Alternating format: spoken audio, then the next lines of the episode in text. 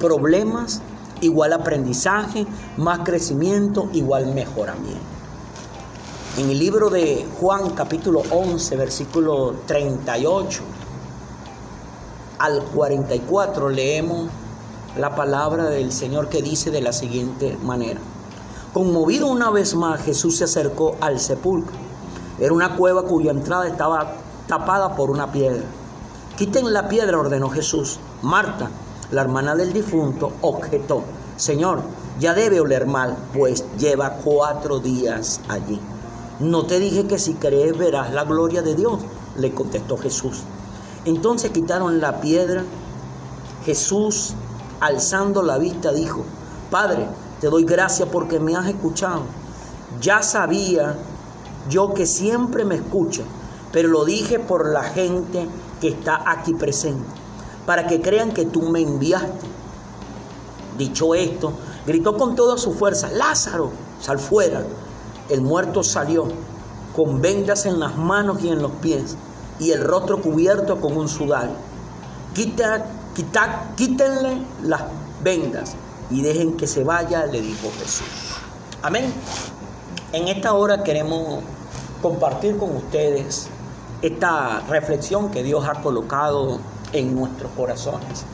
Aquí podemos ver en la historia de este hombre llamado Lázaro. Este, este es uno de los milagros más resonados en el ministerio, en la vida de nuestro Señor Jesucristo, en todas las cosas que hizo en esta tierra. Recordemos que nuestro Señor Jesucristo le devolvió la vista a ciegos, levantó paralíticos, eh, liberó endemoniados, alimentó hambrientos, hizo muchos milagros. Pero este milagro de la muerte de su amigo, de este hombre llamado Lázaro, que era hermano de Marta y de María, los cuales eran sus amigos y que en una ocasión habían invitado a Jesús a su casa. Y allí donde lo conocieron entablaron una relación y Jesús tenía una relación muy bonita de amistad con esta familia de, Lázaro. Pero previo a este pasaje que leímos, nos narra este pasaje en el libro de Juan que, que Lázaro había caído enfermo, una enfermedad muy grave, y que sus hermanas habían mandado a buscar a Jesús, pero Jesús no acató el llamado de las hermanas para que atendiera el problema de su hermano Lázaro. Jesús no quiso ir. Inclusive los acompañantes de Jesús, sus discípulos, se sorprendieron de que él no acudiera al llamado inmediatamente, pero Jesús lo que estaba era tardando porque él quería mostrar en la situación, en la circunstancia que estaba atravesando Lázaro y en la que iba a, pasar en su vida, mostrar la gloria de Dios. Vemos que cuatro días después, cuando Jesús llegó, cuatro días después ya Lázaro estaba muerto. Pero vemos que Lázaro murió el mismo día que fue llamado por Marta y por María, en la cual se encontraba Lázaro enfermo allí tirado en su cama. Jesús no acudió de una vez, Jesús acudió cuatro días después cuando llegó, ya estaba Lázaro muerto. O sea, en pocas palabras ya no había nada que hacer. Pero cuando Jesús se para allí enfrente de la tumba donde se encontraba el cuerpo de su amado amigo Lázaro, así que se conmovió, Jesús se conmovió, pero se acercó a ese sepulcro y era una cueva cuya entrada estaba tapada por una piedra. Él mandó que esa piedra fuera quitada y inmediatamente cuando él da esa orden de que esa piedra fuera quitada de ese sepulcro, la hermana de Lázaro, Marta, le dice al Señor, Señor, pero es que es de cuatro días, debe oler mal porque ya tiene cuatro días allí. En una ocasión leí en una revista de médico, en un artículo médico, que Normalmente cuando un cuerpo comienza a expedir mal olor, significa que ya los gusanos se lo están comiendo. Pues, y como los gusanos se están comiendo los órganos por dentro, el cuerpo, el cadáver comienza a oler, a expandir ese mal olor. Quiere decir entonces que ya Lázaro estaba siendo comido por los gusanos, porque estaba allí. Pero cuando Marta le dice al Señor esa, esa, esa noticia, o sea, que era algo lógico, o sea, en pocas palabras, Marta lo que le estaba diciendo a Jesucristo, ¿ya para qué? No hay nada que hacer. Lo que se podía hacer, se podía hacer el día que te mandamos a buscar, pero tú no viniste. Pero mire cómo le responde nuestro Señor Jesús a esta mujer en cuanto a lo que ella estaba informando lo que ella estaba razonándole. No te he dicho que si crees verás la gloria de Dios. ¿Cómo es que tú y yo podemos llegar a ver la gloria de Dios en la situación, en la circunstancia, en lo que estemos viviendo? En creer.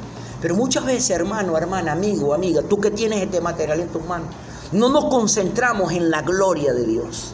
Nos concentramos en la situación, en la circunstancia, en lo que estamos viviendo en el momento, en aquello que está agobiando nuestras vidas. Entonces nosotros no nos concentramos en lo que dice Jesús. Mire lo que dije Jesús. No te he dicho que si creo. O sea, Jesús le dio una palabra. Cuando tú y yo nos concentramos en la palabra de Jesús, no en el sentimiento, no en el razonamiento, no en las circunstancias, no en la situación, es que podemos llegar a ver es la gloria de Dios. Y lo que trae un milagro para ti, para mí, es la gloria de Dios. Pero la gloria de Dios nunca se manifiesta si no la creemos. Aquí ella le estaba razonando. Pero entonces vinieron y quitaron esa piedra. Y ahí mismo Jesús llama a Dios Padre. Y le estaba dando gracias porque Dios, su Padre, lo había escuchado. Y él recalca que él sabía que siempre lo escuchaba, pero había dicho esa expresión para que todos los allí presentes pudieran escuchar, ver que, que el Padre, Dios, lo había enviado a esta tierra a hacer lo que él estaba haciendo hasta ese día. Dicho ese, esa, esa, esas palabras, Jesús inmediatamente dice, grita fuertemente, Lázaro, sal fuera. E inmediatamente cuando Jesús terminó de decir, de expresar esas palabras, el muerto salió. Lázaro se levantó de entre los muertos. Y salió de esa cueva y dice que tiene una venda en los pies y una venda en, en las manos y algo que le cubría el rostro. Pero inmediatamente Jesús le dice, quitarle las vendas y dejar que se vaya. Y Jesús, vemos ese tremendo milagro.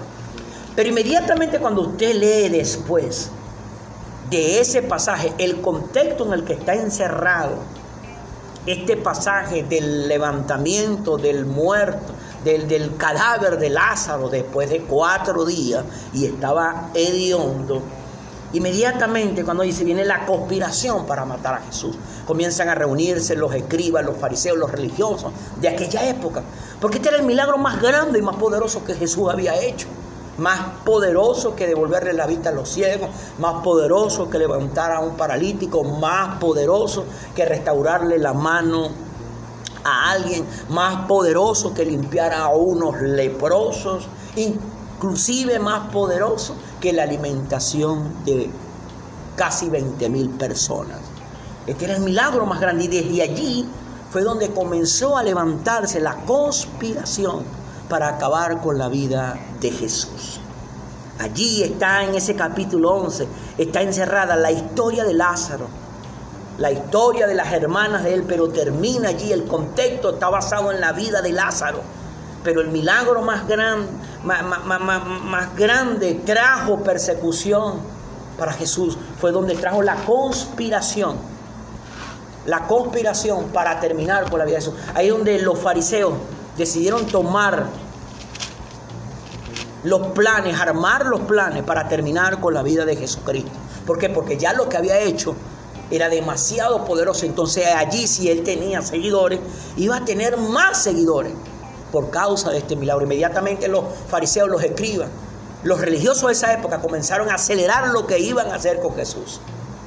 Vemos lo que dice el libro de Romanos, capítulo 8, versículo 28 al 29. Dice así, ahora bien, sabemos que Dios dispone, dispone todas las cosas para el bien de quienes lo aman, los que han sido llamados de acuerdo con su propósito, porque a los que Dios conoció de antemano, también los predestinó a ser transformados según la imagen de su Hijo, para que Él sea el primogénito entre muchos hermanos.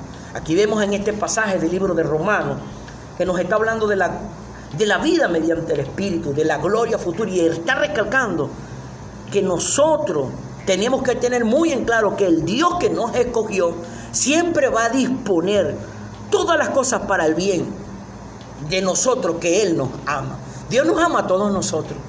Y Él nos ama y todo lo que está a nuestro alrededor, Él lo dispone para nuestro bien. Pero muchas veces nosotros caemos en el grave error de creer que porque estamos sufriendo, que Dios permite el sufrimiento en nuestras vidas, Dios no nos ama. Creemos, no, pero es que Dios no me ama. Porque si Dios me amara, me evitara el sufrimiento. No, mi hermano, no, mi hermana, no amigo, no amiga. Dios te ama, pero más sin embargo, porque te ama, muchas veces permite que tú pases por situaciones, que yo pase por situaciones que nos llevan al sufrimiento. Pero es algo que Dios está disponiendo para nuestro bien. En ese momento que estamos viviendo esa situación, no creemos que es para nuestro bien. No creemos que Dios nos ama, pero Dios, por causa de que nos ama, dispone todas las cosas para nuestro bien, aunque nosotros sintamos o pensemos que eso es para nuestro mal. Dice, lo que hemos sido llamados de acuerdo a su propósito. Tú no eres un error de Dios en esta tierra. Yo no soy un error de Dios en esta tierra. Tú y yo somos un propósito. Cada ser humano que nace en este mundo es un propósito, no es un error. Dice, porque a los que Dios conoció de antemano, Dios te conoció a ti, me conoció a mí de antemano. ¿Qué quiere decir eso de antemano? Antes de que naciéramos en esta tierra. Dice el Salmo 139 que Dios nos conoce desde el mismo vientre de nuestra madre. O sea, cuando no hemos pisado un solo día en esta tierra y estamos allí en el vientre de nuestra madre, formando nuestro cuerpo, cada célula, cada parte, cada cosa que va a llevar nuestro cuerpo. Desde allí Dios nos conoce, pero dice que Él como nos conoce, dice que nos predestinó. Hace un tiempo atrás mi pastor nos enseñaba a nosotros de lo que era la predestinación. Mi pastor nos enseñaba y nos recalcaba a todos los allí presentes que estamos recibiendo esa poderosa revelación que Dios había puesto en su, corazón, para todos nosotros. Que todos estamos predestinados en Dios para esta tierra, para cumplir algo grande. Entonces aquí dice que Él nos predestinó. Él nos predestinó. Pero nos predestinó a que a ser transformados ¿Por qué razón nosotros debemos ser transformados? No es que somos transformados afuera de nosotros, no, somos transformados desde adentro de nosotros. Y esa transformación es para que nosotros nos convirtamos en una imagen de su Hijo, ¿de quién? De Cristo. Dios anda buscando una transformación en todo lo que Él predestinó, pero una transformación para que no estemos caminando en esta tierra en el pecado, sino que estemos caminando en esta tierra en el perdón que Él compró para todos nosotros a través de su Hijo Jesucristo. Él quiere que nosotros seamos transformados a la imagen de Jesús, ya que Jesús es el primogénito entre todos nosotros que somos hermanos. Somos hijos de Dios por haber creído y recibido a Jesús en nuestro corazón. Y eso nos da nos da la, la, gran y preciosa, maravillosa oportunidad de ser transformado. Porque Dios te va a transformar, me va a transformar desde nuestro corazón, desde nuestra mente. A veces nosotros nos, nos preocupamos más en nuestra, en nuestra manera de vernos y eso no está mal, pero más que todo eso debemos buscar ser transformados desde adentro. Los problemas son igual aprendizaje. Cada vez que atraviesas tú, que, que me toca atravesar a mí por problemas, esos problemas lo que se transforman es en aprendizaje para nosotros. Un aprendizaje que va a traer más crecimiento. Y ese crecimiento va a traer mejoramiento a nuestras vidas. Por eso es que estamos hablando de problemas igual aprendizaje, más crecimiento, igual mejoramiento. Eso es lo que Dios está buscando contigo y conmigo cuando permite que nosotros nos toque una temporada de problemas. Porque para Dios no son problemas, para Dios son oportunidades para que sus hijos aprendan para que sus hijos crezcan y para que sus hijos mejoren. Lo vemos en la vida de Jesús. Ese tremendo, poderoso, maravilloso milagro que hizo en la vida de Judas, de, Lázaro. Pero ese problema que atravesó después, ahí estuvo en la gloria, pero ese problema que atravesó después hizo que se acelerara la sentencia de muerte contra su hijo. Pero, ¿qué significaba esa sentencia de muerte de Cristo en la cruz del Calvario, de nuestro Señor Jesucristo en la cruz del Calvario? La salvación de la humanidad, la sanidad de la humanidad, la libertad de la humanidad, porque ese era el propósito que él tenía que cumplir morir en la cruz. Derramar esa sangre preciosa de su cuerpo allí, siendo inocente, para que los culpables, o sea, la humanidad entera, fuéramos salvados. Pero también fuéramos sanados y también fuéramos liberados. Así que yo te insto en esta hora, amigo que estás teniendo este material en tus manos, cuando se te presenten esas situaciones que tú crees, que parece, que te van a matar, no, no, no, no. Tienes que saber que tú fuiste escogido por Dios y Dios te escogió y va preparando todo para el bien tuyo, no para el mal. Y ese bien se canaliza a través de eso que tú crees que son problemas.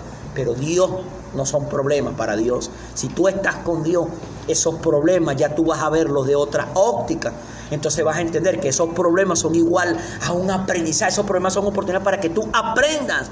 Y ese aprendimiento va a traer mayor crecimiento. Y ese mayor crecimiento se va a reflejar en mejor mejoramiento para ti como hombre, como mujer. Si eres hombre, serás un mejor padre, un mejor esposo, un mejor hijo, un mejor hermano, un mejor empresario, un mejor empleado, un mejor ciudadano, un mejor hijo de Dios. Si eres mujer, serás una mejor esposa, una mejor madre, una mejor hija, una mejor hermana, una mejor empresaria, una mejor vecina, una mejor suegra, una mejor ciudadana, una mejor hija de Dios. Así que los problemas son igual aprendizaje, más crecimiento, igual a mejoramiento. Mi hermano, mi hermano, este era el material que queríamos compartir en el día de hoy y ponernos en sus corazones. Espero que le haya sido de gran bendición para su vida. Dios me le bendiga, Dios me le guarde.